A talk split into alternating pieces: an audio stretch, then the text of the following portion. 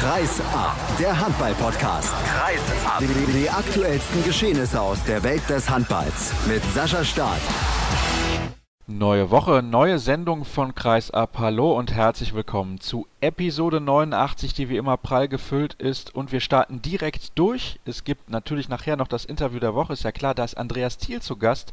Im zweiten Take begrüße ich dann den Kollegen Christian Stein. Aber zunächst sage ich Hallo an Thomas Rademacher, der unter anderem für die Rheinische Post unterwegs ist. Hallo Tom. Hi Sascha. Ja, wenn Thomas Rademacher bei uns ist, bedeutet das, wir sprechen ausführlicher über den Bergischen HC. Die haben am Samstag gespielt zu Hause gegen die Füchse aus Berlin. Wie lief das Spiel? Ja, nicht so gut am Ende, denn da hat der Bergische HC einen Sieg aus der Hand gegeben. Sie haben dann äh, einige Chancen eben liegen lassen, nachdem sie sich mühsam wieder rangekämpft hatten in der Partie, haben schon mit fünf Toren zurückgelegen, Anfang der zweiten Halbzeit, also relativ schnell dann endlich die Deckung stabilisiert bekommen, ausgeglichen durch Christian Nippes und eigentlich war es angerichtet dafür, dass man Berlin dann am Ende schlägt, aber dann äh, ja, hat die Mannschaft doch zahlreiche freie Chancen versiebt und somit den möglichen Sieg wieder aus der Hand gegeben. Das kann passieren, ist natürlich in der jetzigen Lage, in der der BRC sich befindet, da unten im Abstiegskampf, ganz besonders bitter war das eigentlich gefühlt ein Musik gegen die Füchse, die mich jetzt nicht komplett überzeugt haben, muss ich ganz ehrlich sagen. War solide, aber nicht überragend. Nee, genau. Also die konnte man schlagen. Der BHC war sicherlich auch nicht überragend durch die Bank. Also in der ersten Halbzeit gab es ja auch noch große Probleme in der Deckung. Da konnte Berlin ja dann phasenweise machen, was sie wollen. Also gerade über ihre Stelligkeit, schnelle Mitte und so weiter hat Berlin da doch dem BHC ordentlich den Zahn gezogen. Von daher war es auch da kein hervorragendes Spiel. Aber äh, ob das jetzt Musik war, naja, das ist sicherlich ein Spiel, was man gewinnen konnte und man muss halt mal irgendwann so ein Spiel gewinnen, wenn man von müssen sprechen möchte. Man muss halt mal irgendwann so ein Spiel gewinnen, um dann auch wieder diese verlorenen Punkte gegen Barling zum Beispiel auszugleichen, was ich eher als Musssieg bezeichnen würde, als ein Sieg gegen Berlin. Was man dazu erwähnen muss, ist allerdings, dass der BHC solche Spiele und auch das gegen Hamburg, was vor drei Wochen stattgefunden hat, in der vergangenen Spielzeit eigentlich immer gewonnen hat. Ja, im letzten Jahr lief es viel, viel besser. Da wurden genau solche Spiele zumeist tatsächlich sogar gewonnen, nicht nur unentschieden gespielt, sondern eben sogar gewonnen. So ganz bittere Niederlagen gab es bestimmt ein, zwei, aber letzte Saison haben diese ganz knappen Siege einfach dominiert. Gegen Rhein-Neckar-Löwen Berlin wurde sogar ganz deutlich zu Hause geschlagen. Also es lief einfach zu Hause wie am Schnürchen, kann man sagen. Auswärts eben nicht, aber das hat sich diese Saison ja auch nicht geändert. Aber zu Hause lief es eben weitaus besser und entsprechend besser stand man in der Tabelle da. Und jetzt muss man sich darauf einstellen, dass das eng bleiben wird bis zum Schluss. Wen man auf jeden Fall nicht unerwähnt lassen darf, ist Peter Stochel, der Torhüter der Berliner. Der hat gerade in der zweiten Halbzeit überragend gehalten. Ja, fand ich auch natürlich. Der hat gerade die wichtigen Bälle gehalten, auch die freien Schüsse dann am Schluss. Aber das ist natürlich auch ein bisschen Glück dann, wenn man freie Bälle hält, würde ich sagen, als Torhüter. Aber ja, nichtsdestotrotz hat er doch einige Bälle da entschärft, auch schon in der ersten Halbzeit ein, zwei mehr eben aus dem Rückraum gehalten, wobei da die Torhüter insgesamt nicht gut waren. Beim BHC gab es aus meiner Sicht überhaupt keine richtige Parade. In der zweiten Halbzeit war es dann ein bisschen besser. Aber ich fand nicht, dass es das Spiel der Torhüter war und auch nicht das unbedingt das Spiel von Peter Stochel, der natürlich, ja, der einfach besser war als der Torhüter auf der BHC-Seite, das kann man vielleicht so sagen, oder entscheidender, aber jetzt eine großartige Torhüterleistung habe ich jetzt nicht gesehen. Okay, interessant. So unterschiedlich können die Bewertungen dann ausfallen. Dann schauen wir nochmal ein bisschen auf den BHC, was die Personalien angeht, denn da gibt es jede Menge Neuigkeiten. Beispielsweise steht nämlich Viktor Schilagi erstmal bis Jahresende nicht zur Verfügung. Das ist ein großer Verlust für die Mannschaft. Wie sehr trifft das das Team? Denn schließlich ist er ja der Kopf der Truppe. Ja, trifft die Mannschaft natürlich hart, weil gerade hat er sich wieder reingearbeitet, war auch noch nicht, also körperlich war völlig fit, aber er war noch nicht ganz so wieder da, wie man ihn kennt. Also als der Spieler, der, ja doch, als Spiele kann er entscheiden, aber er hatte jetzt nicht unbedingt auch immer die absolut besten Spiele. Also ich glaube, das wäre jetzt noch gekommen dass er wieder seine absolute Topform erreicht. Und ja, jetzt ist er wieder außer Gefecht gesetzt für zwei Monate oder wie lange das eben jetzt ist. Und das ist natürlich auf jeden Fall bitter und da musste der BHC jetzt auch nachlegen, personell. Das haben sie auch getan, in Person von Inal Aflitudin, der von HC Bayamare ins Bergische Land wechselt bzw. wechseln soll. Warum hat er das denn bisher nicht getan? Ja, im Genauen bin ich da gar nicht informiert, aber da gibt's halt Probleme mit der Freigabe. Die wollen den Spieler gerne noch benutzen, weil die auch noch Chancen haben in der Champions League, so wie ich das verstanden habe, und ja, möchten eben nicht die Freigabe erteilen. Da gibt's dann momentan eben so ein paar Reibereien zwischen den beiden Vereinen. Warum holt man denn diesen Spieler? Ich bin ja ein großer Kritiker von Alexander Oelze, dem Ersatzmann von Viktor Schilagi, der aus meiner Sicht als Nummer 1 nicht in der Lage ist, ein Team in der ersten Liga zu führen und der soll den wahrscheinlich dann ein bisschen Feuer unterm Hintern machen, um es mal so zu formulieren. Ach, du bist ein großer Kritiker von Alexander Oelze? Ja, in der Tat, ja.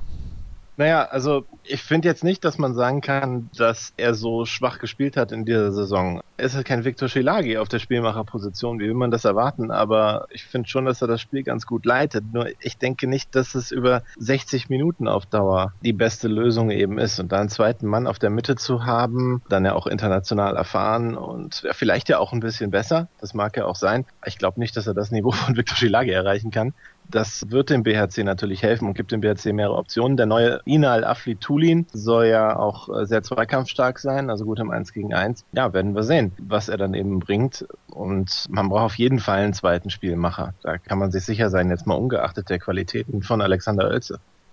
Ein weiterer Spieler hat für Aufsehen gesorgt, beziehungsweise die Personalie hat für Aufsehen gesorgt in der vergangenen Woche, denn Max Weiß, der Kreisläufer, der 27 Jahre alt ist, hat bekannt gegeben, dass er zum Saisonende seine Karriere beendet. Er möchte eine Weltreise machen. Hast du die Gelegenheit gehabt, nach dem Spiel mal mit ihm zu sprechen, was er dazu sagt?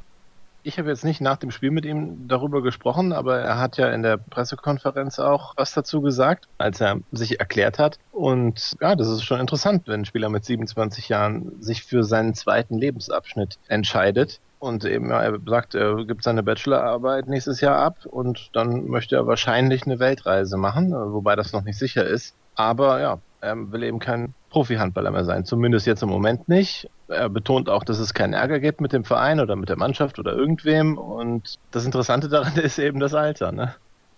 Exakt, und deswegen wird Max Weiß auch in der kommenden Woche hier im Interview bei uns zu Gast sein und wir werden mit ihm darüber sprechen, über seine Beweggründe und warum er sich genau dafür entschieden hat, wie das denn aussieht mit einer möglichen Weltreise und warum er nicht mehr die Motivation mitbringt, eventuell Spitzensport auszuüben. All das gibt's dann in der kommenden Woche, in der der BHC nach Leipzig muss und danach zu Hause gegen Stuttgart spielt. Das sind zwei Spiele, in denen man eigentlich vier Punkte holen müsste, aber wenn man weiß, wie die Leipziger bisher in dieser Saison aufgetreten sind, muss man sagen, die Chancen auswärts jetzt da zu punkten, stehen beim BHC nicht sonderlich gut. Speziell deshalb nicht, weil der BHC auswärts in dieser Saison ja auch noch keinen Punkt geholt hat, außer im Pokal. Da wurde gewonnen beim Zweitligisten HSG Nordhorn-Lingen. Aber ansonsten hat der BRC auswärts noch überhaupt nicht gewonnen. Und in der letzten Saison gab es nur einen Auswärtssieg, nämlich in Minden. Von daher statistisch spricht da alles gegen den BHC in Leipzig, weil die, die sind ja auch noch extrem heimstark. Aber na gut, es ist Sport, man muss es ja erstmal spielen und jetzt unter Druck. Gut, der Druck war natürlich auch vor diesem Spiel schon da gegen Berlin, aber ich glaube trotzdem, dass Leipzig einfach nominell schlagbarer ist als Berlin. Von daher, wer weiß, so was die Mannschaft Mannschaft dann in der Lage ist. Vielleicht ist dann bis dahin der Neue auch schon da. Schauen wir mal. Aber die Chancen sind natürlich nicht so hoch. Aber dann gegen Stuttgart, dann, wenn da nicht die Punkte 5 und 6 da sind, dann sehe ich wirklich schwarz. Siehst du dann auch den Trainer in Gefahr? Also mein Gefühl ist, dass der Sebastian Hinze da wirklich sehr, sehr fest im Sattel sitzt, auch immer noch, auch nach nur vier Punkten. Ist mein Gefühl, dass der Verein doch sehr hinter ihm steht und da überhaupt nicht drüber nachdenkt, ihn zu entlassen. Aber gut, wir kennen die Mechanismen des Marktes, die wirken Fußball wie im Handball. Wenn er jetzt wirklich gegen Stuttgart, also was heißt er, wenn die Mannschaft auch gegen Stuttgart verliert und man hat nach Stuttgart auch vier Punkte nur, nach Leipzig und Stuttgart einfach mal völlig hypothetisch gesprochen, dann weiß ich auch nicht, was passiert. Also da wird es auf jeden Fall eine Art Krisensitzung geben, wenn es sie nicht jetzt schon gibt und nach einer Lösung gesucht werden. Ob das jetzt heißen muss, dass der Trainer raus ist. Mein Gefühl ist, dass er auf jeden Fall bleiben wird. Abschließend in diesem Take, was traust du den Füchsen Berlin noch zu? Die stehen im Moment jetzt bei 17 zu 9 Punkten. Fabian Wiede hat am Samstag auch eine überragende Leistung gebracht, mal wieder 7 von 7 aus dem Feld, also der ist richtig gut drauf. Europapokalplatz müsste eigentlich drin sein. Europapokalplatz ist sicherlich drin, aber ich glaube, dass es schon eng wird. Denn aus meiner Sicht sind die Füchse nicht so stark wie die Rhein-Neckar-Löwen sowieso nicht. Melsung, Flensburg, Kiel, so auf einem Level mit dem HSV und Frischhoff Göppingen würde ich die Füchse sehen, obwohl Frischhoff damit 14-12 ja auch nicht besonders gut dasteht. Aber gut, ich fand die Füchse vorgestern jetzt nicht so stark. Von daher ist das natürlich auch nur eine Momentaufnahme. Ich habe auch das Spiel gegen Kiel gesehen, da fand ich sie eigentlich sehr, sehr gut, auch vor allem in der ersten Halbzeit. Aber ich glaube, dass der Kader einfach ein bisschen dünn besetzt ist. Und wenn da nicht nachverpflichtet wird, dann sehe ich die jetzt nicht da ganz oben im Rennen dabei. Was natürlich für die Füchse spricht, ist, dass irgendwann Paul Drucks wieder zurückkommt, dann hätten sie eine Alternative mehr und ich glaube, die Qualitäten dieses jungen Mannes sind hinlänglich bekannt. Tom, ich danke dir recht herzlich für deine Zeit. Wir machen jetzt die erste Pause in der heutigen Sendung. Gleich ist dann der Kollege Christian Stein da, mit dem ich unter anderem über die Champions League spreche und wir schauen mal ein bisschen, was sonst noch im Handball alles so los war. Weiter geht's in Episode 89 von Kreis ab. Und wir haben die Experten ausgetauscht. Eben war Thomas Rademacher noch da und jetzt ist Christian Stein bei mir. Hallo nach Köln. Ich grüße dich. Und wie immer ist der Kollege von Handball World bestens informiert über alles, hoffe ich zumindest, und vor allem auch über das Spiel des THW Kiel gegen den HSV, das besonders deswegen interessant war, weil es im Prinzip bereits in der ersten Minute entschieden wurde, es gab da eine rote Karte, Christian, die aus deiner Sicht gerechtfertigt war. Ja, aus meiner Sicht ist sie durchaus gerechtfertigt. Man würde sich wünschen, dass da auch international die Schiedsrichter durchaus häufiger mal so konsequent äh, durchgreifen. Im deutschen Handball wissen wir eigentlich, dass die Schiedsrichter von Peter Rauchfuß immer so eingenordet werden, dass es egal ist, ob ein Foul äh, in der ersten oder 60. Minute passiert, dass alles dementsprechend geahndet werden soll. Mit Sicherheit und darauf äh, lassen auch die Aussagen von Yogi Bitter oder Michael Biegler schließen, gibt es eben international oftmals die Fälle, dass gerade in so einer ersten Minute, in so einem Spitzenspiel, man mit so einer Aktion trotzdem noch äh, mit zwei Minuten durchkommt. Ich kann mich mal vor ein paar Jahren an die Europameisterschaft in Österreich erinnern. Da ist äh, Oliver Rogisch in der Schlussphase der Partie ähnlich rabiat gegen Slowenien zu Werke gegangen. Da gab es auch nur zwei Minuten. Also von daher kann man die Aussagen oder muss man die Aussagen des HSV dann auch in der Richtung verstehen, dass man sagt, ja, klar kann man da rot geben, aber das Gesetz der Straße hat uns die letzten Jahre oftmals auch was anderes gelernt. Zumal es ja auch nicht Sinn der Sache sein kann, ob ein Foul jetzt in der ersten oder in der letzten Minute stattfindet, das muss gleich bewertet werden. Ja, die Regeln sind nun mal da und letztendlich, sag ich mal, geht er ja auch durchaus absichtlich so mit dieser Intensität da rein. Wenn man die Auslegung der Schiedsrichter nochmal auf die Spitze treiben wollte, könnte man da auch durchaus die rote Karte mit Bericht vertreten, wenn man das wollen würde. Ja, oder blaue Karte sozusagen. Ne? Aber genau, für Leute, die es nicht wissen, was genau passiert ist, Piotr Gabracik, der polnische Abwehrspezialist des HSV, ging da ein bisschen zu gute zu Werke gegen Marco Wuljen. Schiedsrichter haben sich dann kurz besprochen und sich für die rote Karte entschieden. Ich sag mal so, es war eine sehr, sehr harte Zwei-Minuten-Strafe dann, die sich dauerhaft extrem auf den HSV ausgewirkt hat, denen am Ende leider ein bisschen die Puste ausging, denn die konnten lange sehr, sehr gut mithalten. Ja, und zumal sie ja praktisch in der Abwehr enorm geschwächt waren. Wir haben ja erst äh, vor der Woche Davor Dominikovic Richtung Balingen verkauft, der dann vielleicht so eine Alternative gewesen wäre mit seiner Erfahrung. Das ist den Hamburgern teuer zu stehen gekommen. Also das muss man schon sagen. Allerdings, ja, werden die Hamburger auch in der Partie nicht unbedingt mit den Punkten gerechnet haben. Das kann ich mir auch nicht vorstellen, wobei sie gerade in der ersten Halbzeit wirklich sehr gut mitgehalten haben. Es waren dann einzelne Fehler, dumme Ballverluste zum Beispiel in der Offensive oder im schnellen Spiel nach vorne. Sie haben enorm viel Tempo gemacht. Ich glaube, das war auch ihre einzige Chance, da in Kiel eventuell was mitzunehmen. Ja, das ist immer die Frage. Also wenn ich personell geschwächt bin und das dann die kluge Entscheidung ist, aufs Tempo zu gehen. Ich persönlich halte da gegen den THW nichts davon, weil der THW wirklich aus meiner Sicht immer eine Mannschaft ist, die eben eine Top-Kondition hat und eigentlich in dem Bereich den anderen Mannschaften überlegen ist. Natürlich, wenn man keine Chance sieht, im gebundenen Spiel irgendwie zu Torerfolgen gegen die Kieler Deckung zu kommen, dann muss man versuchen, über die einfachen Tore zu kommen. Aber wenn man man als Mannschaft eigentlich in der Lage ist, auch aus dem gebundenen Spiel die Tore zu machen, dann sollte man dann eher mit den Kräften auch mal haushalten. Allerdings muss man auch dazu erwähnen, gerade in der zweiten Halbzeit kamen die Hamburger nicht mehr in das schnelle Spiel und hatten dann enorme Probleme im Positionsangriff gegen die massive Kieler Deckung. Das hat ein paar Tage zuvor für den THW Kiel nicht ganz so gut geklappt, denn da war der Gegner ein bisschen besser. Paris Saint-Germain. Und damit kommen wir quasi zur Champions League. Ich möchte aber kurz noch bei der Bundesliga bleiben, denn ich finde, es gab noch ein paar sehr, sehr interessante Ergebnisse, die wir auf jeden Fall erwähnen sollten. Denn die HSG Wetzlar bleibt weiterhin das Überraschungsteam der Liga, gewinnt mit einem Tor 31, nee, falsch, 29 zu 28 gewinnen sie bei Frisch auf Göppingen durch einen direkt verwandelten Freiwurf von Steffen Feeth. Und jetzt steht in ein paar Tagen die Partie an des THW Kiel bei der HSG Wetzlar. Das sollten wir uns nicht entgehen lassen. Am 18.11.20 Uhr. Das ist ein Musstermin für jeden Handballfan. Ja, das ist ein absoluter Musstermin und ich bin mir auch sicher, dass Kai Wandschneider die ein oder andere taktische Überraschung parat haben wird. Kai Wandschneider sagt ja immer so gerne mit Rolf Brack auch, Taktik ist was für Schwache und sieht sich dann ja auch gerne in dieser Rolle des Schwachen und er sorgt dann dafür, das wird mit Sicherheit eine ganz, ganz spannende Partie werden, auf die man sich freuen kann. Und der THW Kiel ist natürlich als Tabellenfünfter gegen den vierten Wetzlar unter Zugzwang. Ja, was erwartest du dir denn von diesem Spiel? Ja, erstmal erwarte ich mir eine sehr, sehr packende Begegnung, eine temporeiche Begegnung, denn äh, sowohl der THW wie auch Kai Wandschneider lieben eigentlich das schnelle Spiel. Von daher, ich hoffe, dass es zumindest 60 Minuten wirklich sehr, sehr spannend wird. Wir erst ganz am Ende irgendwie eine Entscheidung sehen werden ich glaube, dass am Ende der THW die Nase vorne haben wird und sich da den vierten Platz dann zurückholt. Aber ich würde mich natürlich auch für eine Überraschung der Wetzlarer freuen. Es ist Ihnen auf jeden Fall zuzutrauen, wenn Sie die Form der letzten Wochen bestätigen. Ich freue mich auf jeden Fall auf ein tolles Spiel. Ist ja ganz nett, dass das Spiel in Wetzlar stattfindet und nicht in Kiel. Ich glaube, da sind die Voraussetzungen dann doch noch ein wenig anders. Und mit dem Publikum im Rücken sollte es der HSG auf jeden Fall möglich sein, den THW Kiel zu ärgern. Das steht, glaube ich, definitiv außer Frage. Ein interessantes Ergebnis auf jeden Fall auch noch der sehr souveräne Sieg von Melsungen in Balingen, wo sich in den letzten Jahren ja viele Mannschaften schwer getan haben. Also auch die Melsunger sind immer souveräner jetzt bei 22 zu 4 Punkten und da im Prinzip ja fast alle Mannschaften 13 Spiele absolviert haben. Wir haben dann nur die Kieler, die ein Spiel weniger auf dem Konto haben. Hat man mittlerweile so eine halbwegs bereinigte Tabelle und muss sagen, Melsungen absolut verdient mit da oben bei.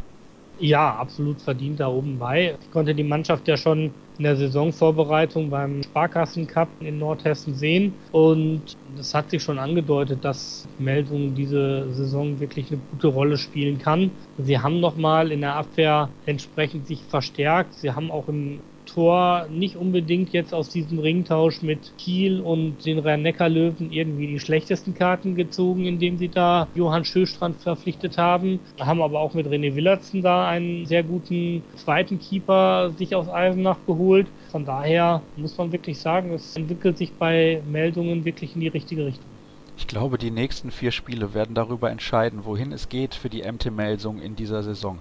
Zu Hause gegen die Rhein-Neckar-Löwen, auswärts beim THW Kiel, zu Hause gegen den durchaus soliden HSV und dann auswärts im Hessenduell gegen die HSG Wetzlar. Ich glaube, Mitte Dezember weiß man ungefähr, wo die MT Melsungen stehen wird. Aber ich sag mal, holen sie aus diesen vier Spielen vier zu vier Punkte, dann können sie auch bis zum Ende da ganz oben mitreden, um die Champions League Plätze zuzutrauen, ist es der Mannschaft auf jeden Fall. Und jetzt, wo das Stichwort Champions League erneut gefallen ist, kümmern wir uns dann um die Königsklasse ganz kurz noch zur Bundesliga. Es trennt sich da immer mehr die Spreu vom Weizen. Lemgo, Eisenach, Stuttgart, Baling, der BHC und Lübecke werden wahrscheinlich die Mannschaften sein, die bis zum Schluss um den den Klassenerhalt kämpfen werden. Breites Mittelfeld, ich sag mal, es geht so ungefähr vom HSV bis zu Gummersbach und darüber eben die Spitzenmannschaften, die sich um die Europapokalplätze streiten werden. Also, Champions League ist angesagt und die Hinrunde ist beendet, zumindest in den großen Gruppen A und B wissen wir jetzt mittlerweile ein bisschen mehr. Bleiben wir zunächst mal in Gruppe A, wo in der vergangenen Woche der THW Kiel gegen Paris Saint-Germain gespielt hat. In der ersten Halbzeit ein Sahnespiel der Franzosen, das muss man klipp und klar so sagen überragend, was sie da auf die Platte gebracht haben. In der zweiten Halbzeit ist dann Niklas Landin ins Spiel gekommen. Da war der THW nochmal richtig dran, aber dann hat die individuelle Klasse der Franzosen aber dafür gesorgt, dass sie am Ende zwei Punkte mit nach Hause genommen haben. Die stehen jetzt bei 12, Westbrem bei 11 und Flensburg bei 10 Zählern. Dahinter haben wir den THW Kiel mit 8 Punkten. Die müssen sich eigentlich vom Gruppensieg verabschieden mittlerweile. Ja, also wir haben ja im Vorfeld schon mit Blick auf die ganze Belastung durch die Bundesliga auch gesagt, dass die Bundesliga-Teams in dieser wirklich großen Champions League-Gruppenphase letztendlich nicht unbedingt um den Gruppensieg mitspielen werden oder sie werden mitspielen, aber am Ende werden die ihn nicht holen ich glaube, es ist da auch weiser, einfach die Kräfte zu haushalten. Wenn man nicht Gruppenerster wird, muss man sowieso das Achtelfinale mitspielen. Und da ist es letztendlich egal, ob man Zweiter oder Sechster wird, denn man trifft im Großen und Ganzen dann immer auf, also als Zweiter trifft man noch auf einen von den Gruppen C und D, aber als Dritter oder Sechster trifft man letztendlich auf eine Mannschaft von der Parallelgruppe. Und von daher macht es da keinen Unterschied, ob man Dritter oder Sechster wird. Da wartet ein starker Gegner. Glaubst du trotzdem, dass vielleicht Flensburg noch eine Möglichkeit hat, da ganz oben anzugreifen? Die haben halt diesen extrem breiten Kader. Wir haben den extrem breiten Kader. Sie haben allerdings natürlich auch bislang auswärts noch nicht so viele Punkte geholt und von daher glaube ich wirklich, dass es für Flensburg sehr, sehr schwierig werden wird, diesen dritten Platz zu halten und gegebenenfalls sogar noch weiter nach oben anzugreifen. Also ich sehe da auf den ersten beiden Plätzen eigentlich Paris und Westbrem und dahinter kommen dann irgendwann auf drei und vier die Bundesligisten irgendwo. Dann schauen wir in die Gruppe B. Da gab es auch ein absolutes Schlüsselspiel. Zunächst mal, die Rhein-Neckar-Löwen haben sich, wie ich finde, mit einem starken Richard Stochel im Tor in Montpellier durchgesetzt. War zwar eine enge Kiste, aber am Ende haben sie gewonnen. Und Barcelona gegen Wada hieß da das Spiel der Woche. Und ja, 31 zu 30 am Ende ganz, ganz knapp hat sich der Titelverteidiger durchgesetzt, der jetzt auf Platz 1 der Gruppe B steht. Ein Zähler vor Wada, zwei vor den Rhein-Neckar-Löwen und drei vor Kiel vor Kiel sage ich schon, Kielce heißen sie natürlich und Pick Saget aus Ungarn. Also da würde ich mal sagen, da ja jetzt das Rückspiel zwischen Wada und Barcelona noch ansteht, Wada aber auch noch zu den Rhein-Neckar-Löwen und nach Kielce muss, da ist relativ alles offen. Da ist relativ alles offen, zumal ja Barcelona sich in den letzten zwei Minuten noch zwei Tore hat einschenken lassen, was halt gerade mit Blick auf den direkten Vergleich vielleicht nochmal so ein Nachteil sein kann dass Barcelona nicht unbesiegbar ist oder beziehungsweise auch Federn schon lassen musste. Das haben sie, das haben sie gezeigt. Wir haben gegen die Rhein-Neckar-Löwen schon verloren gehabt. Im Kielce sind sie auch nur über einen Unentschieden nicht hinausgekommen. Also sie haben aber schon zwei der schwierigen Auswärtsspiele eben hinter sich gebracht. Und das wird, glaube ich, am Ende dann alles für Barcelona sprechen. Aber wird eine enge Kiste werden. Hm, schon wieder alles spricht für Barcelona. Ist ja irgendwie langweilig. Dabei dachte ich, dass sich das ein bisschen ändert mit diesem neuen Format. Aber ja, was ist denn dann dein Tipp? Entscheidend ist ja dann, wer nicht auf Platz 6 landet. Ne? Wer schafft es denn auf diesen Platz 6 und kommt dann gerade noch so weiter in Gruppe A und B? Ja, das wird, glaube ich, eine sehr, sehr spannende Sache werden. Die ersten fünf sind, glaube ich, relativ fest mich persönlich hat Christianstadt absolut positiv überrascht. Ich glaube, dass sie das auch wirklich halten können und dann wirklich mit diesem Heimpublikum im Rücken diesen Platz 6 wirklich erreichen können. Und dann in der anderen Gruppe wahrscheinlich doch Plotzk, die sich ja auch schon drei Punkte Vorsprung auf die Platzierten dahinter erarbeitet haben. Da haben wir unter anderem Celje und Besiktas. Genau, trotz des Abgangs jetzt von Zelenovic, wo man ja dann kurzfristig noch mit dem Brasilianer reagiert hat, werden sie, glaube ich, im Endeffekt da diesen sechsten Platz holen. Besiktas wird nicht viele Punkte holen und Celje ist, glaube ich, auch einfach als Mannschaft immer wieder einfach ein Ausbildungsverein, der seine besten Spieler Jahr für Jahr irgendwo an die europäischen Topclubs verliert. Da sind die nächsten im Anmarsch, wie ich hörte, und einige gute mit dabei. Ich bin sehr gespannt, wer da im Sommer alles so den Club wechselt. Schauen wir nochmal ganz, ganz kurz auf die Gruppen C und D. Die jeweiligen Tabellenführer dort heißen im Moment Naturhaus La Rioja und HC Motor Saporoschje. Aber das ist sowieso nur eine Momentaufnahme, denn da geht es relativ eng zu. Also in Gruppe A, in Gruppe A sage ich schon, in Gruppe C ist es natürlich in Gruppe A der schlechten Mannschaften quasi. Da sind Meschkow, Brest und Porto auf den Plätzen 2 und 3 im Moment und jagen ein bisschen La Rioja. In der Gruppe D ist es noch spannender, da die Punkteabstände dort geringer sind. Da haben wir noch Schern, Handball, Bayer und Schaffhausen, die alle noch realistische Chancen haben, auf einem der ersten beiden Plätze zu landen. Ja, und es gibt ja dann noch diese Überkreuzpartien. Ne? Also, dass die ersten beiden letztendlich nochmal über Kreuz gegeneinander spielen. Das heißt, es kann auch durchaus sein, dass Brest und La Rioja dann ins Achtelfinale kommen. Ich glaube, diese Gruppe ist auch einen Tacken stärker als die andere, aber da müssen wir auch abwarten. Es hilft alles nichts. Christian, ich danke dir für deine Einschätzung am heutigen Tage und ich möchte jetzt nochmal hinweisen auf das, was gleich kommt, denn ich glaube, man sollte es sich auf jeden Fall anhören. Andreas Thiel ist zu Gast, der Hexer, mittlerweile Justiziar der DKB Handball Bundesliga und Torwarttrainer der Bayer Leverkusen Frauen und er war auch mal Torwarttrainer der deutschen Handballnationalmannschaft bei den Frauen, früher auch bei den Männern. Also er hat eine Menge zu erzählen, das kann ich jetzt schon sagen, da sollte man auf jeden Fall dranbleiben. Kurze Pause und gleich gibt es dann das Interview der Woche mit Andreas Thiel.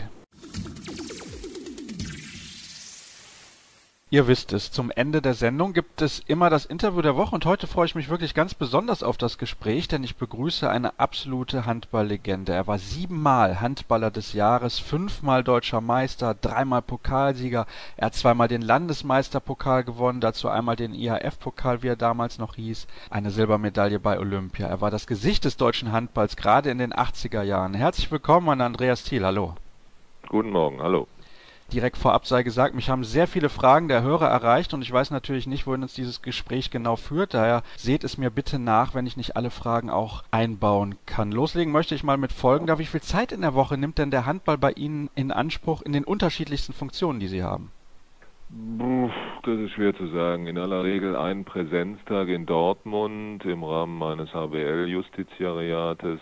Wenn Sie die Fahrzeiten hinzurechnen, je nach Zustand und Verkehrslage der A1 sind Sie da relativ schnell bei zehn Stunden für den Präsenztag oder elf.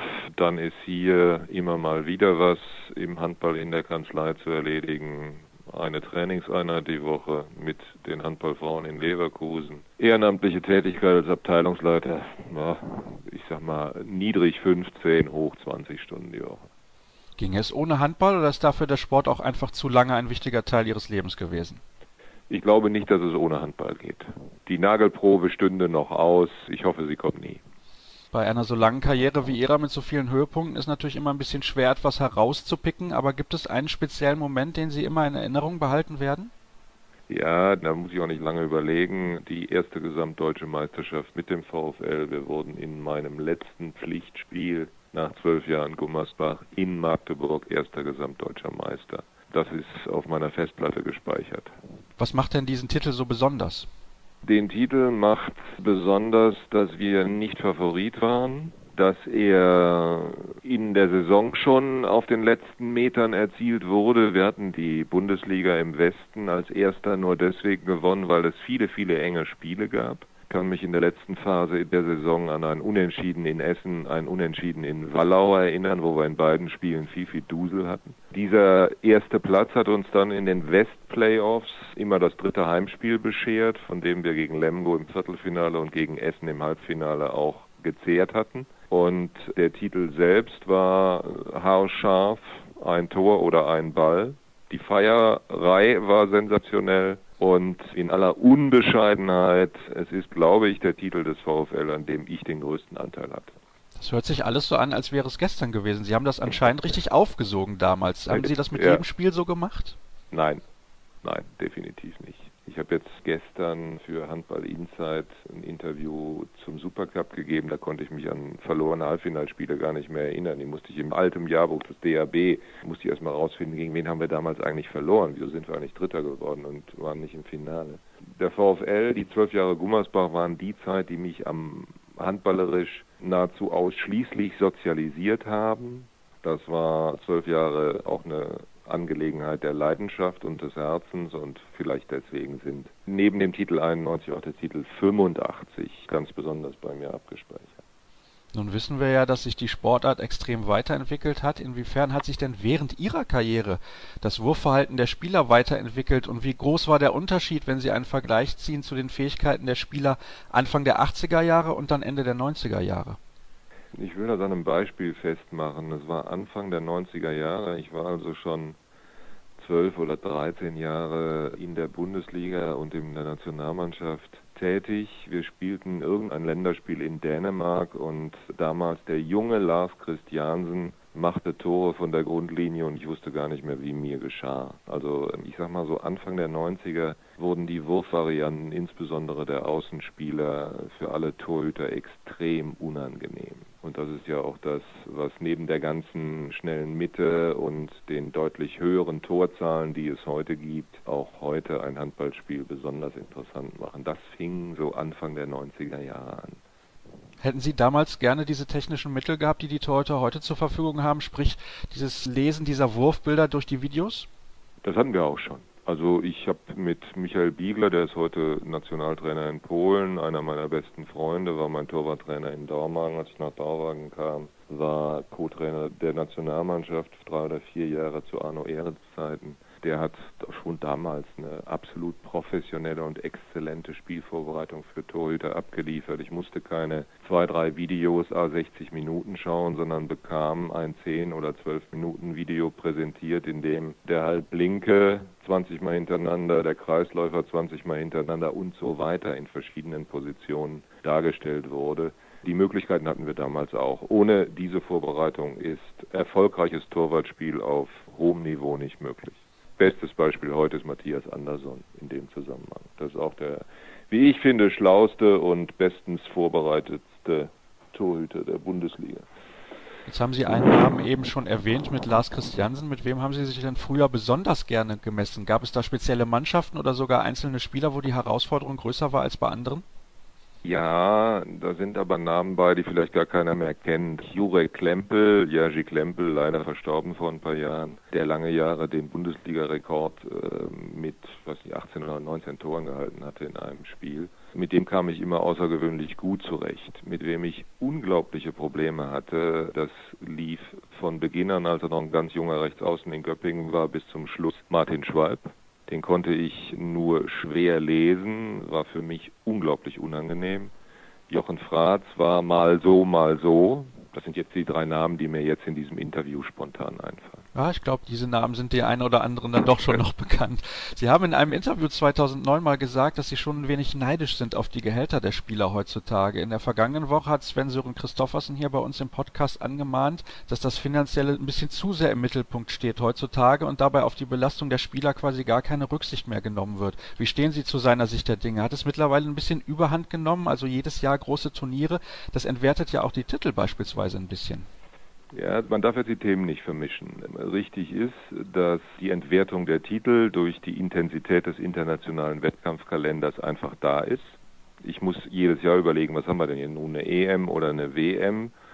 Und ich glaube, dass der Legendenstatus der 78er Weltmeister heute nicht mehr erreichbar wäre angesichts der Dichte von Europameisterschaften und Weltmeisterschaften. Das ist das eine Thema. Das andere Thema ist, da kann ich auch offen sein, die Jammerei über die hohe Belastung. Da sage ich einfach, wer A sagt, muss auch B sagen. Wer viel Geld verdient, der muss damit leben. Und mit allem Respekt, die körperliche Belastung muss in den Griff zu kriegen sein. Das ist nicht das Problem. Ich gehe davon aus, dass bei englischen Wochen mit einer hohen Reisebelastung alle Trainer die eigentliche Trainingsintensität deutlich herunterfahren. Was ich nicht leugne, ist die, wie heißt das heute auf Neusprech so schön, mentale Belastung. Da stimme ich allen zu. Es ist natürlich schwer, sich alle drei Tage so zu fokussieren, als ob es um Titelabstieg oder wichtige Qualifikationen geht. Das ist schwer. Aber äh, die rein körperliche Belastung, die muss ich bitte schön aushalten. Wenn ich früher hörte, dass es ganz, ganz schlimm ist, an Weihnachten Handball zu spielen, ich hätte zweimal am Heiligen Abend gespielt für die Kohle von heute. Also das macht man eine gewisse Zeit, da ist man Berufssportler und dann hat man diesen Beruf auch professionell auszuüben und seine Pflichten abzuliefern. Punkt. Also für das Geld würde ich auch die Silvesterparty jedes Jahr sausen lassen, Sehnte, das kann ich Ihnen sagen. Danke, also von daher. Danke, danke. Ja. Also ich habe einige Interviews übrigens mit Ihnen gelesen als Vorbereitung auf dieses Gespräch und was mich immer besonders gefreut hat, ist, man liest immer eine sehr ehrliche und direkte und klare Meinung von Ihnen. Daher bin ich gespannt, wie es jetzt bei den Fragen der Hörer aussieht, denn da ist die ein oder andere Brisante durchaus mit dabei. Wir fangen aber gemächlich an mit der ersten. Ja. Was sind die rechtlichen Sachverhalte, um die Sie sich beim DHB genau kümmern? Bei der HBL, nicht beim Deutschen Handball. Entschuldigung. Also ich bin Justiziar der Handball-Bundesliga. Eigentlich der HBL GmbH, deren alleiniger Gesellschafter der HBL e.V. und damit der Ligaverband der Männer ist. So, das ist die Situation. Dort kümmere ich mich zusammen mit dem Spielleiter Andreas Weschenbach um die Sanktionen im Spielbetrieb, äh, Vernachlässigung des Ordnungsdienstes, zur Not mal eine Sperre, die über die vorläufige Sperrautomatik von einem Spiel oder 14 Tagen hinausgeht. Schwerpunkt, sagen wir mal, der materielle und auch der wichtigste Teil ist die Überwachung und redaktionelle Bearbeitung des gesamten Regelwerks der HBL, Satzungen, Lizenzierungsrichtlinien und natürlich Schwerpunkt in jedem Jahr. Wie auch im letzten Jahr oder wie in diesem Jahr auch sind leider leider zunehmend, was die Arbeitsbelastung betrifft und rein professionell betrachtet, Gott sei Dank, die Schiedsverfahren und Verfahren vor der ordentlichen Gerichtsbarkeit in diesem Jahr Minden gegen die HBL und Eisenach gegen die HBL. Was würden Sie am derzeitigen Handballspiel ändern? Ich nehme an, die Frage bezieht sich auf mögliche Regeländerungen. Was würde ich derzeit am Handballspiel ändern? Ähm, viel fällt mir nicht ein. Ist auch nicht unbedingt meine Baustelle. Womit ich sehr gut leben könnte, wäre der Wegfall des Anwurfs Also nach dem Tor geht es direkt weiter, da muss ich nicht in der Mitte nochmal stehen und einen Ball kriegen, wobei das heute durch die schnelle Mitte ja ohnehin deutlich abgefedert ist. Man kann darüber nachdenken, das haben wir Mitte der 80er beim Testturnier in Barcelona mal ausprobiert, den Angreifern bei einem Freiwurf zu erlauben, den Bereich zwischen neun und sechs Metern zu betreten. Das eröffnet durchaus neue taktische Möglichkeiten. Und vielleicht kann man darüber nachdenken, aber das ist wirklich nur jetzt aus dem hohlen Bauch, das Spiel vielleicht in drei Drittel zu teilen. Gut, das wäre natürlich eine Möglichkeit, eventuell auch mehr Werbegelder in TV-Übertragung zu generieren. Wir erhöhen ein wenig die Schlagzahl mit der nächsten Frage und ich zitiere, der Lizenzposse beim HSV.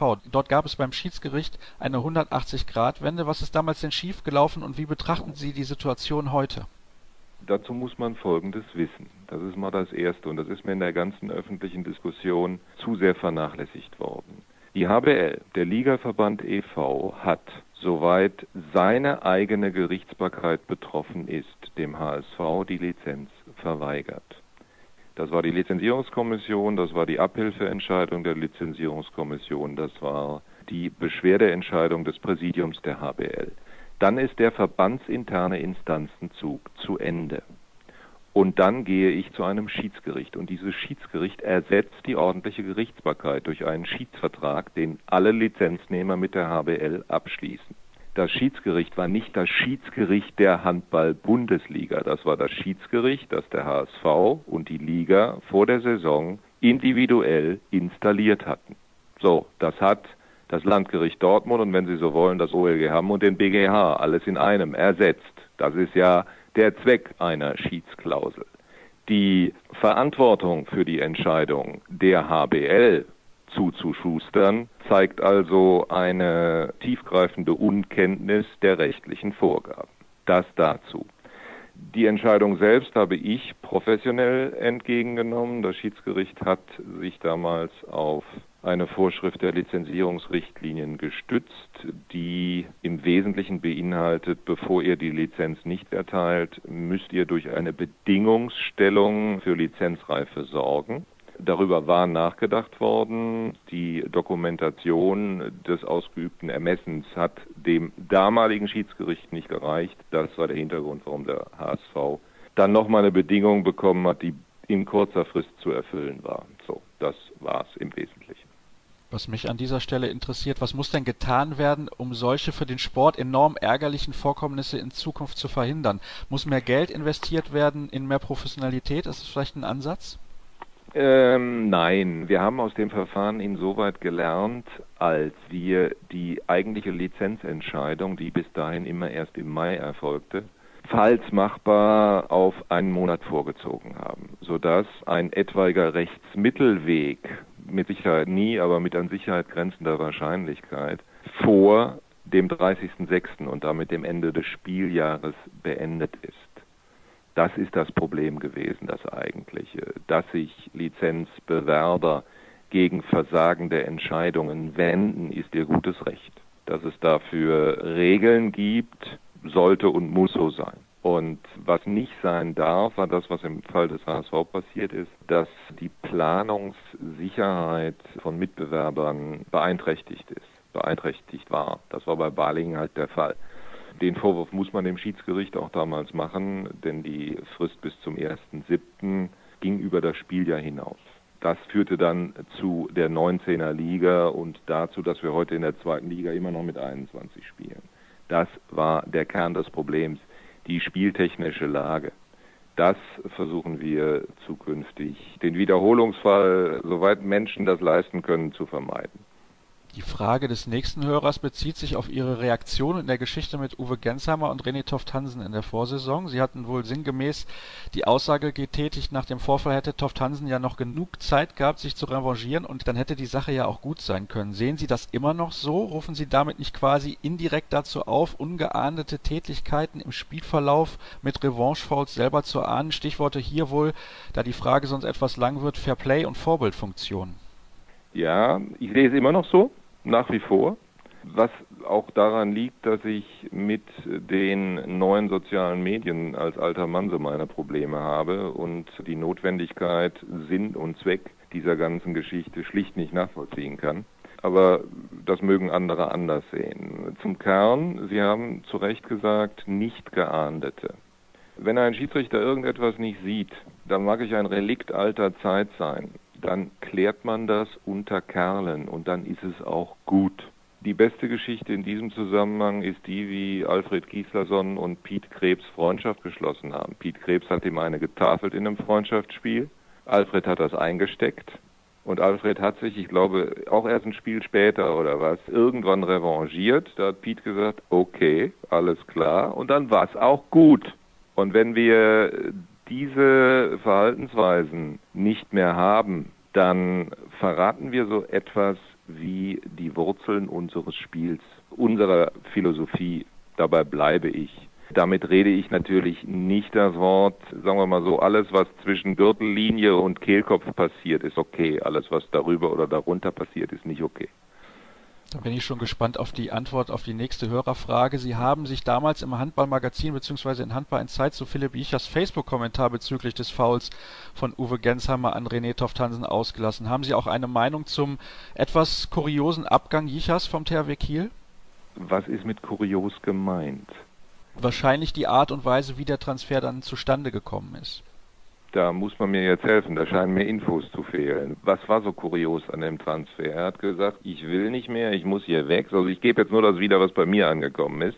Ich muss hier weg, ich brauche nochmal einen dicken Vertrag, weil ich private Verbindlichkeiten habe, die ich ansonsten nicht zumutbar stemmen kann und dafür lasst mich bitte raus. So, das hat der THW dann irgendwann getan nachdem die Verhandlung so weit gediehen war, dass das an den THW gezahlte Schmerzensgeld im Zweifel hoch genug war mit allem Respekt, Business as usual. Haben Verträge heute noch irgendwelche Gültigkeit, wenn irgendeiner mit den großen Scheinen wedelt? Daran habe ich meine Zweifel. Da sind wir dann aber auch wieder beim, wenn Sie so wollen, Verfall der Sitten, der die Frage vorher so ein bisschen betroffen hat. Gut, ich glaube, damit wäre die Frage auch auf jeden Fall beantwortet. Die Fragen okay. werden jetzt wieder ein bisschen ruhiger. Wie sehen Sie denn die Position des neuen DHB-Präsidenten? Erwarten Sie in zwei Jahren bei den turnusgemäßen Wahlen wiederum ein heftiges Hauen und Stechen wie dieses Mal? Ich erwarte es nicht, ich schließe es aber auch nicht aus. Also viel mehr kann ich dazu nicht sagen. Andreas Michelmann ist ein integrer Mann, der gewählt wurde mit Mehrheit und dem man jetzt einfach mal, wie ich finde, auch die Chance und Gelegenheit geben muss und geben sollte, nachzuweisen, dass er durchaus in der Lage ist, den Deutschen Handballbund als Präsident zu führen. So, und eine ausdrücklich nur vorläufige Bewertung kann man in zwei Jahren abgeben, wobei zwei Jahre sicherlich außergewöhnlich kurz ist. Aber gut, mehr sage ich dazu nicht. Bei der nächsten Frage bin ich mir sicher, dass Sie im Prinzip nicht mehr als Nein sagen können, aber ich stelle sie trotzdem mal. Gibt es rechtliche Möglichkeiten für die deutschen Mannschaften, um gegen den aufgeblähten Rahmenspielplan der ERF oder IAF vorzugehen? Nein. Gut. Def, Definitiv, definitiv nein. Das ist etwas, das ist auch etwas, wo man, wo man dem Ligaverband ja immer gerne Unrecht tut, auch gerne in unseren, unseren Kern, wenn Sie so wollen, unseren Kernbranchen, Medien, Handballwort, Handballecke, die zähle ich ja dazu. Wir können nichts machen. Die ERF und auch im Wesentlichen die ERF, viel weniger die IAF, die ERF durch Champions League und jetzt die Gruppenphase im ERF Cup ein, wie ich finde, aufgeblähter internationaler Wettkampfkalender, der, wenn bei uns nun mal vier, fünf oder sechs aus der ersten Liga da mitspielen, hat das halt dazu führt, dass die Spielplangestaltung sehr, sehr schwierig wird, weil halt Spieltage, Spielmöglichkeiten wegfallen. Wenn man dann noch weiß, dass im Gegensatz zu früher auch die Frage der Hallenverfügbarkeiten eine Rolle spielt. Da spielt ja nicht mehr jeder, so wie früher in der Eugen-Haas-Halle, Großwaldstadt spielt in der Halle in Elsenfeld und Tusem in der Grugerhalle. Die brauchen ihre Riesenarenen und da ist auch schon mal Helene Fischer drin und all das muss abgestimmt werden. Wir sind als HBL Gott sei Dank in der Lage, das Computerprogramm der DFL mitnutzen zu dürfen. Dafür zahlen wir was. Ich glaube, nur auf diese Art und Weise kriegen wir notdürftig den Bundesligaspielplan in den Griff. Und das originäre Problem dabei ist der internationale Wettkampfkalender. Darunter leidet auch, darunter leidet auch unsere Männernationalmannschaft, denn die hat Auch dadurch, dass irgendwie muss ja mal eine Bundesliga-Saison abgewickelt und gespielt werden. Da wird es dann schwierig, auch noch Nationalmannschaftszeiten herbeizuzaubern. Und auch da ist die HBL über Kompromissfähigkeit hinaus bereit, alles zu tun, um der Nationalmannschaft Zeit zu geben, weil auch die Liga weiß, dass die dass die Nationalmannschaft eigentlich der wesentlichste Baustein des Stellenwertes des Handballs in unserer Medienlandschaft ist und in der Sportlandschaft ist. Die ist ja zum Glück wieder auf einem ganz guten Weg sportlich und da freuen wir uns auch alle sehr drüber. Und ein Name kommt davor in der nächsten Frage eines Hörers. Wie stehen Sie zu Silvio Heinevetter und seiner Art, mit Gegenspielern und Schiedsrichtern umzugehen? Muss er von den Schiedsrichtern härter bestraft werden? Mit der Frage habe ich grundsätzlich ein Problem, weil man Ähnliches auch mir zu aktiven Zeiten durchaus vorgeworfen hat. Man würde ihm, glaube ich, einen großen Teil seiner Stärke nehmen, wenn man diese Verhaltensweise so sanktioniert, dass er sie nicht mehr zeigen kann. Er lebt, wie viele Torhüter vor und wahrscheinlich nach ihm auch, von einer hohen Emotionalität und die muss ja irgendwo bleiben. Man kann auch das ist eine Frage, ähnlich wie gerade zum ja, Revanchefoul, so haben Sie das bezeichnet, zum Regeln unter Kerlen, so bezeichne ich das. Das ist eine Frage des Maßes. Natürlich muss ein Schiedsrichter zusehen, dass er nicht überzieht. Aber ihn jetzt zu einem stummen Torhüter zu machen, würde ihn auch zu einem sehr schlechten machen. Es wird wieder sportlich, Gott sei Dank hier bei den Fragen. Wer ist denn momentan für Sie der beste Torhüter der Liga und wer der beste deutsche Torhüter oder wer ist auf dem Weg dahin? Auf dem Weg zum besten deutschen Torhüter ist Wolf. Der beste Torhüter der Liga ist für mich in der Gesamtheit immer noch Matthias Andersson. Wir wechseln komplett das Thema mehr oder weniger. Wen sehen Sie am Ende der Saison in der Frauen-Bundesliga eigentlich ganz vorne? Nach dem, was ich bislang erlebt habe, muss man Metzingen ganz weit vorne einsortieren. Und die Elfen, Ihr Verein sozusagen? Wir sind bemüht, uns, sagen wir mal, in der oberen Tabellenhälfte zu platzieren. Es wird, das sieht man dieses Jahr für die Traditionsvereine, Buxtehude hat ein ähnliches Problem wie wir. Es wird für die, die etwas weniger Geld haben als die Branchenführer, Bietigheim, Metzingen, Leipzig muss man auch noch dazu zählen, immer schwerer wettbewerbsfähig zu bleiben. Das kriegen sie nur mit guter Jugendarbeit. Kriegen sie zwar die Klasse und das Mitspielen dürfen hin, aber nicht die Titelreife oder die Qualifikationsreife für europäische Wettbewerbe. Es wird zunehmend schwerer. Eine Frage von mir dann an dieser Stelle. Sie sind nicht mehr Torwarttrainer der deutschen Frauennationalmannschaft, das habe ich richtig mitbekommen. Das haben Sie richtig mitbekommen, ja. Inwiefern hat Sie das enttäuscht oder überrascht? Weil das ging ja relativ kurzfristig über die Bühne. Das hat mich überrascht und hat mich auch geärgert. Ähm, und mehr möchte ich jetzt dazu nicht sagen. Punkt aus. Jeder Trainer hat das Recht, sein Team zusammenzustellen. Das hat Westergaard getan. Und dass mich das nicht gefreut hat, kann ich offen sagen. Und damit ist auch gut. Den Elfen bleiben Sie aber auch den nächsten Jahren noch erhalten. Davon gehe ich aus.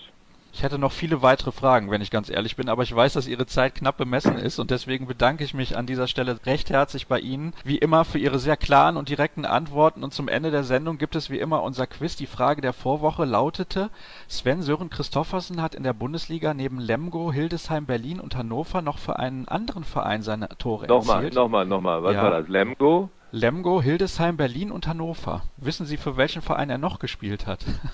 wo in der Bundesliga ja, oder wo ja, er herkommt? Genau in der Bundesliga. Die Füchse fehlen, oder? Nein, Berlin war dabei. Es wäre der Wilhelmshavener HV gewesen.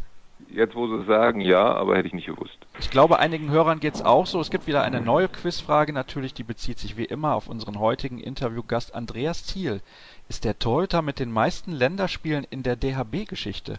Wer belegt denn in dieser speziellen Wertung den zweiten Rang? Wer das weiß, der kann uns wie immer schreiben. Es gibt keine Preise nach wie vor, aber trotzdem, ich hoffe, es macht ein bisschen Spaß, hier mitzurätseln. Ihr findet uns auf facebook.com slash kreisab, bei twitter at kreisab.de oder natürlich alles zusammengefasst auf unserer Internetseite kreisab.de. Wir sind durch für heute. Schön, dass ihr mit dabei gewesen seid.